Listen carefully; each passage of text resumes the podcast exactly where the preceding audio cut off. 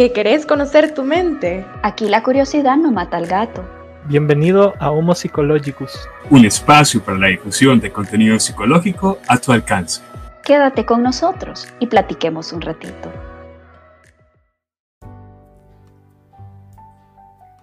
Sorpresa, pensaron que los habíamos dejado picados, pero no. Esta es parte 2. Me encanta. ¿Cómo están? Pues muy bien, teniendo en cuenta que acabamos de grabar el otro.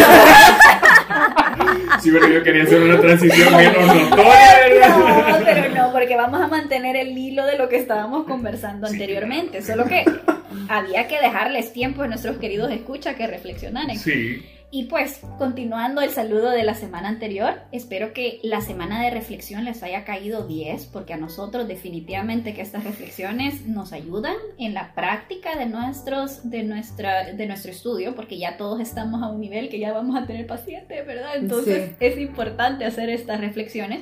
Y bueno, nuestro querido Herbert ya es un señor egresado de psicología, uh. ¿verdad? Solo por, por, el chambre, vea, para que sepan. No, no solo por el chambre, sino que también tenemos una pequeña sorpresa para ustedes para celebrar a Herbert. A Herbert. Y también celebrar la fidelidad con la que nos escuchan todas las semanas Exacto. a nuestros queridos escuchas. Así es, yo creería que, bueno, eventualmente le vamos a dar más información al respecto, pero quizás un poco continuando con la introducción que hacía Anita, yo espero, querido escucha, que hayas tenido el espacio para reflexionar cómo desarrollaste tu idea de corporalidad y cómo la relacionaste en tu desarrollo personal. Bueno, nosotros en este capítulo vamos a hacer un abordaje un poco psicológico, antropológico, sociológico, filosófico sobre esencial cómo aprendemos lo que es bello, lo que es feo, lo que es cuerpo sano, lo que es cuerpo enfermo. Aquí quiero iniciar. ¡Wow! ah, no queda una pregunta más fácil. no, y, es importante que lo hagamos porque de repente creemos tener una idea de lo que es sano y de lo que es enfermo, pero mm, no concluimos. Y cuando hablamos de belleza es peor todavía. Sí, fíjate que ahí creo que tiene que ver mucho la sociedad y la autoestima porque, o sea, no estoy diciendo que yo tenga una autoestima por los cielos, ¿verdad? Pero... Adaptada, niña, decilo, admitilo, vos tenés una autoestima adaptada. Pero siempre en cuanto a mi cuerpo, yo he sido bien segura. E incluso cuando estaba delgada, yo oí estos comentarios y es como, pues me pongo vaselina y me resbala. O sea, yo sé que no estoy bien, pero aspiro a estar bien. Y es un, un cuerpo enfermo, pero aspiro a tener eh, un cuerpo sano. Y no solo un cuerpo sano, sino una mente sana. Porque te sentís mal, obviamente te ves mal. Y no solo vos lo sentís, sino que los demás lo perciben. Y tal vez otras personas sí se pueden ver afectadas por esos comentarios y tener una autoestima baja por el mismo hecho de que lo sienten y están en todo su derecho de sentirlo como un ataque. En efecto. Exacto, de hecho, ese, naturalmente las personas que se encuentran del otro lado de la media son aquellas las que se vuelven en el objeto del señalamiento. ¿Por qué? Porque su cuerpo o su comportamiento no sale de la norma establecida como socialmente aceptable. lo cual me lleva el debate a, presentarles esta rama de la filosofía que es la estética. Nosotros hablamos sobre cómo con propósitos estéticos, es decir, cómo me voy a ver, me voy a ver bien, nosotros motivamos muchos cambios o buscamos procurarlos, es decir, si yo entiendo que me voy a ver mejor dejando de comer mal, dejando de fumar y haciendo un poco más ejercicio, es legítimo el plan, creo que lo puedo llevar a cabo. ¿Por qué? Porque me va a dar una gratificación que va a dar sostén a mi autoestima y como valor agregado a mi vida voy a tener más salud. Entonces observamos que la decisión del cambio es primero un juicio estético valorado en cómo te verías, cómo te vas a ver, y dejamos como un valor agregado el componente de salud. Es decir, dos pájaros de un tiro. Me veo bien, me veo guapa, me veo guapo, pero tengo salud, pero de paso voy a tener salud. De paso, gracias. Yo, ahí haría la, el gradiente. Exacto, a eso quiero llegar. Porque entonces no estamos basando nuestra decisión en un juicio que sea integral para conservar nuestro estado de salud. Ojo, porque muchas personas eventualmente justifican que el fin va a justificar, valga la redundancia, el medio. Pues sí, hello Maquiavelo, ¿verdad? Exacto, y por, y por estrategias insanas podemos llegar a adquirir un cuerpo, un atractivo físico destacable, pero ¿cuál fue el costo de eso? Mm. ¿Te zampaste qué? ¿Te privaste de qué? Mm. ¿Cómo hiciste? Esa es la gran pregunta. Pero eso que tú decís, te privaste qué, te zampaste qué, o sea, hay tantos medios en la, en la actualidad que asustan, o sea, porque podemos ver personas eh, que hacen esto que se ha vuelto súper famoso, fasting. Eh, ah, sí, hay uno intermitente. Hay uno intermitente, pero lo hacen por días y ahí vuelven a comer. Y sin seguimiento por profesional de ah, nutrición y sin eh, médico. Y eso ya, puchica, hasta problemas cardíacos se puede llegar a tener. Dato, yo estaba revisando una app, bueno, vi una publicación de una app, entonces la revisé y es bien interesante porque la app, obviamente, sin ningún asesoramiento, Tú la descargas, tú inicias el ayuno y la app te dice cuándo tenés que volver a comer. Y lo gracioso es que esa app te da, tú ingresas tu estatura, tu peso y, y ella calcula. Entonces yo, yo, me metí para ver y decía que tenía que comer, eran como las 9 de la noche, tenía que comer como al siguiente día hasta como las 4 de la tarde y yo como... no, eh, creo que no, ¿verdad? Pero yo, Billy, creo que, o sea, obviamente esa es la pregunta que todos se hacen cómo me quiero ver, pero debería de ser cómo me quiero sentir. Así es, así es. Y esto es bien interesante. Bueno, ustedes saben, querido Quorum, y probablemente alguno de nuestros queridos escuchas, que yo tengo un, un historial valga la redundancia en historia del arte. Entonces les puedo hablar un poquito de la evolución del cuerpo y cómo este ha sido eh, mostrado en noción de estética sea filosófica o sea en imagen, es decir, en pinturas, en esculturas. Y del lado de Occidente, el ideal del cuerpo nace en el periodo helénico, es decir, griego y romano. Y empieza esta idea de que la mente sana no puede existir sin el cuerpo sano. Hay una visión holística del bienestar y por eso se ven estas estatuas hermosas de hombres atléticos, hipertrofiados, pero no esa hipertrofia que parece gorila, sino que es una hipertrofia saludable. Ojo, si a ti te gusta verte así, lo aceptamos. Sí, sí, no es un juicio de valor, sino que estoy diciendo que para llegar a esa hipertrofia requiere un montón de, de trabajo y de determinación que si tú la tienes, fantástico, pero no era ese el, el estándar de belleza. Y en la mujer es esta mujer con curvas con un poco de carnita, de suavidad, de feminidad, de esto que llama la fertilidad, es decir, unas caderas anchas, senos amplios y proporcionados, que realmente es como cualquier mujer que mantiene una, una dieta sana y un cierto grado de actividad, lo puede lograr, dependiendo por supuesto morfología y todos esos factores que ya cuando venga la persona especialista en nutrición nos va a hablar un poquito más de eso, así que no me voy a meter en eso.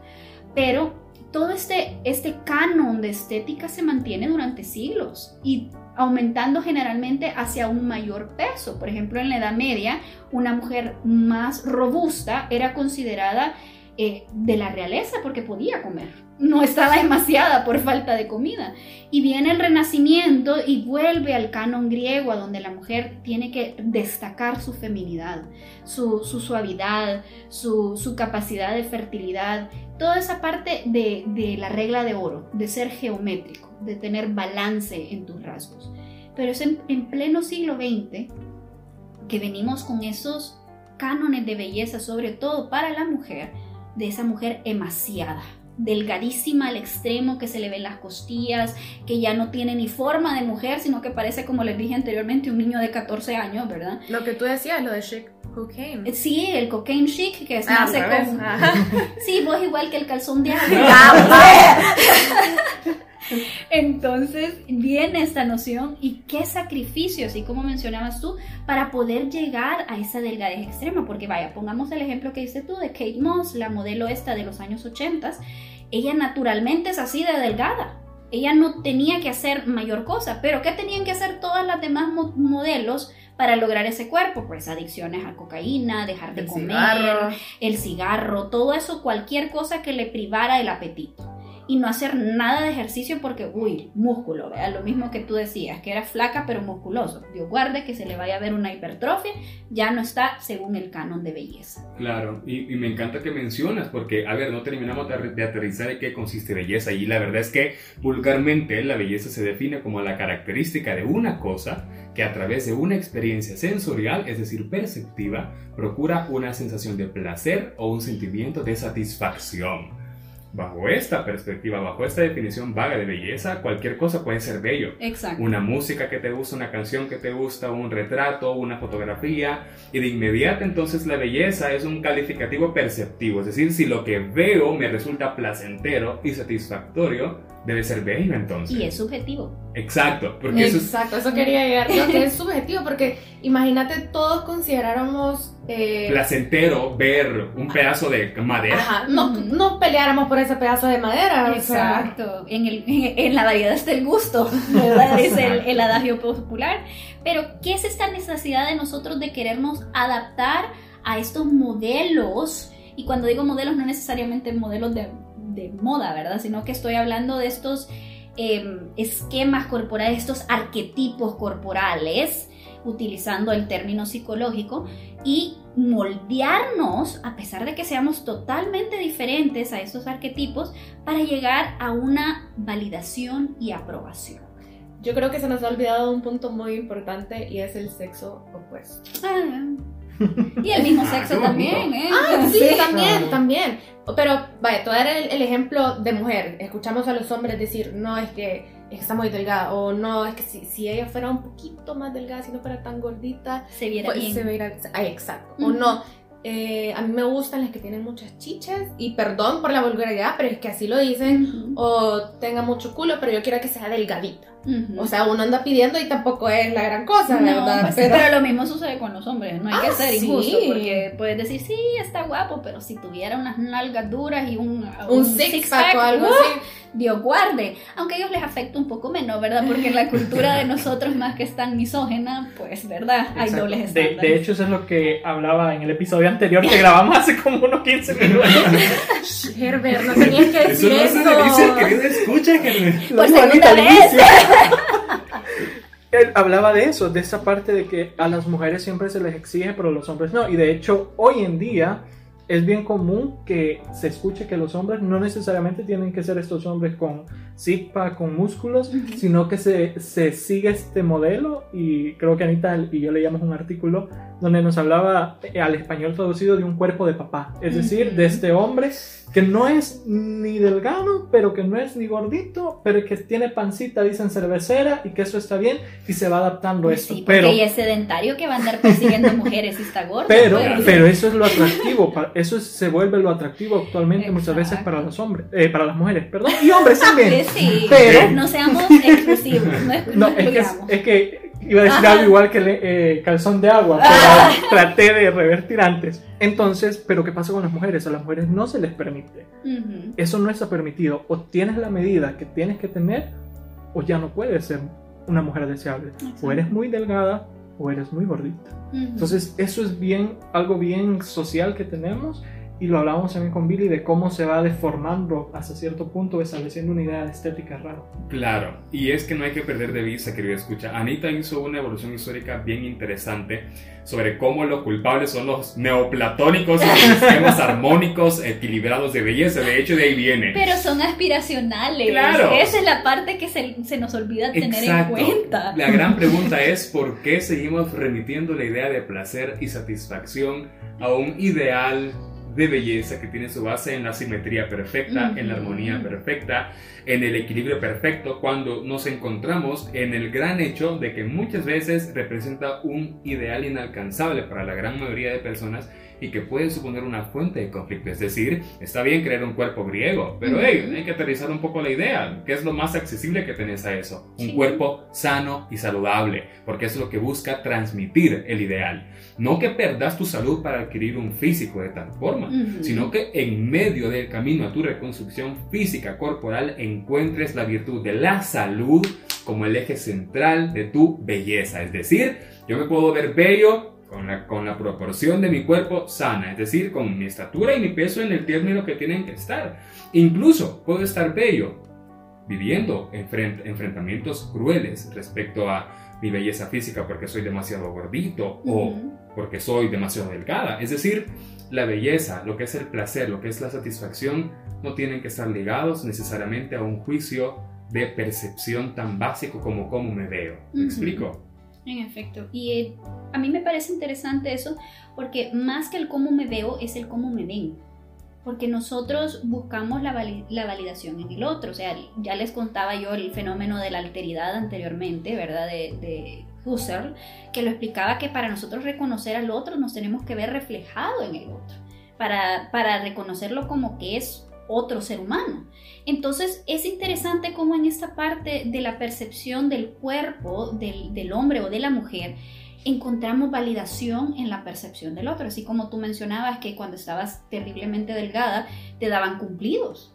Entonces con ese reforzador positivo tenés, vaya, estoy muy bien, estoy delgada y gracias a Dios tenías tu, tu punto de equilibrio que era tu autoestima que me decía, no, yo no me siento bien, estoy enferma, como no me siento bien, no estoy bien. Entonces tenemos que utilizar al otro y sí digo utilizar porque sí tiene una parte que va más allá del afecto, sino que ya es un aspecto pragmático. Utilizar la visión del otro para calibrarnos a nosotros mismos. Pero ojo, no cualquier otro. No, sol, no la tía que en la Navidad se está atravesando 20 tamales y te está criticando porque está más gordita.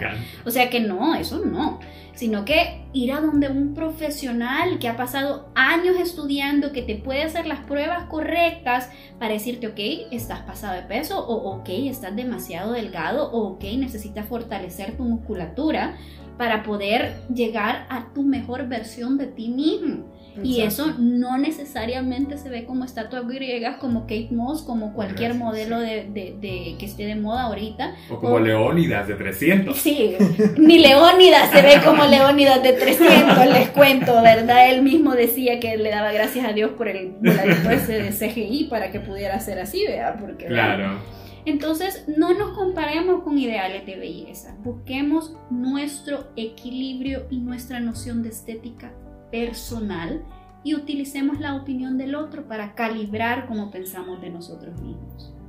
Estética personal. Qué bonito lo que acabas de decir y es cierto.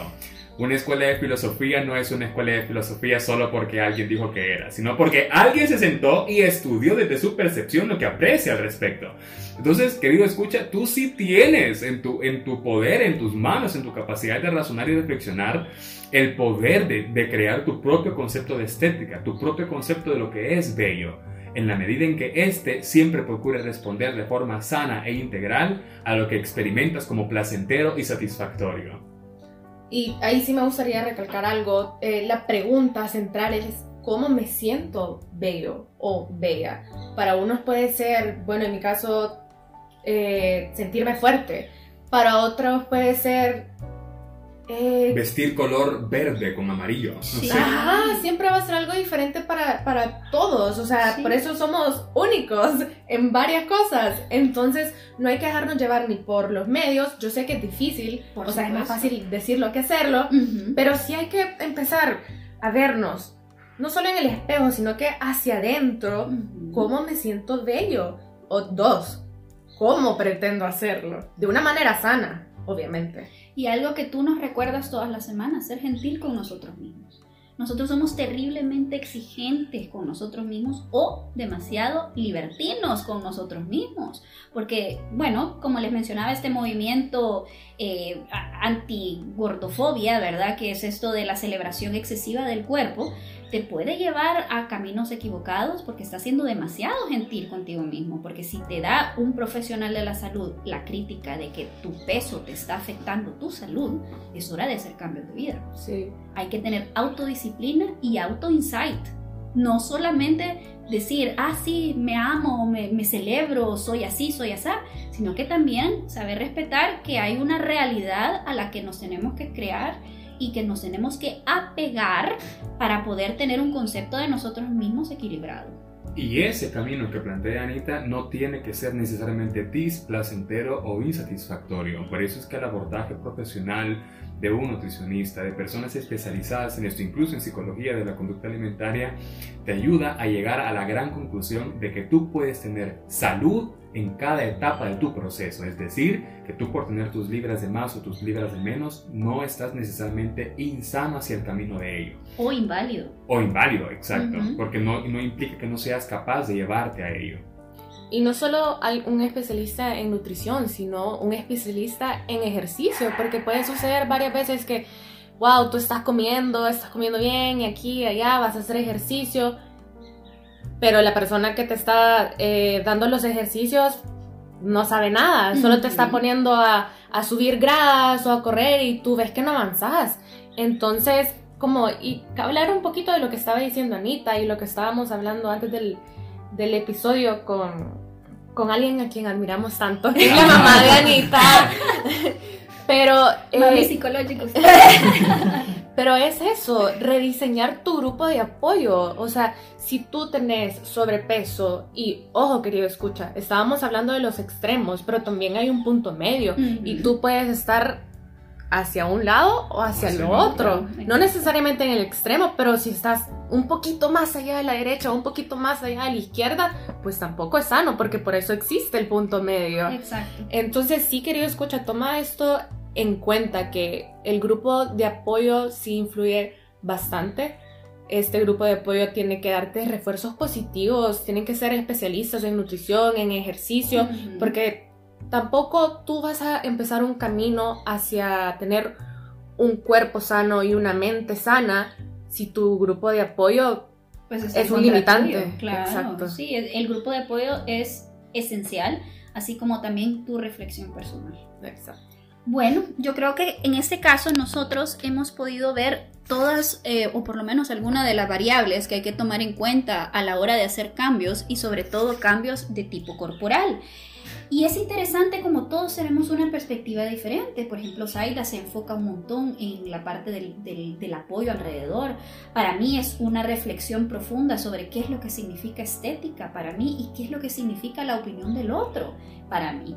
Bueno, Billy nos venía a contribuir con la idea de estética misma, que como es tan subjetiva, que no vale la pena ni siquiera tomarla como un parámetro, en sentido de compararte con un arquetipo ideal. Eso tiene que ser aspiracional. Está muy bien que tú admires el cuerpo de alguien más o que quieras tener un cuerpo similar al arquetipo de moda, porque como les digo, eso cambia y cada década es uno diferente. Sí, de hecho ahora está de moda parecerse a... A, a, Henry Cavill. niña, todo el mundo quiere... Todo el mundo quiere... Exacto. Y todo el mundo está invirtiendo que en sus labios gruesos o, de pronto que en las cejas de mapache, que si no son naturales no se te ven bien. Dicen las cejas más hermosas del Salvador. Pero es cierto, ese nivel de energía que se invierte en intentar ponerte a la altura de un ideal es autodestructivo.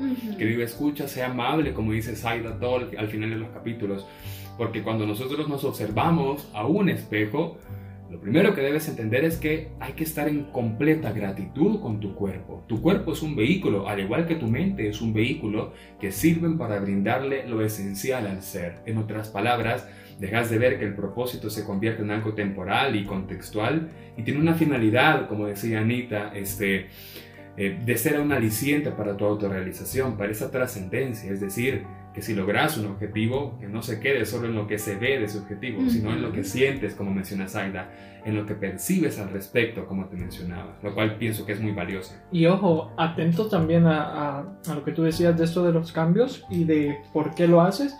Si tú llegas a la meditación, a la reflexión y tal cual dijiste, no es que hasta que me respingue la nariz yo voy a estar feliz conmigo.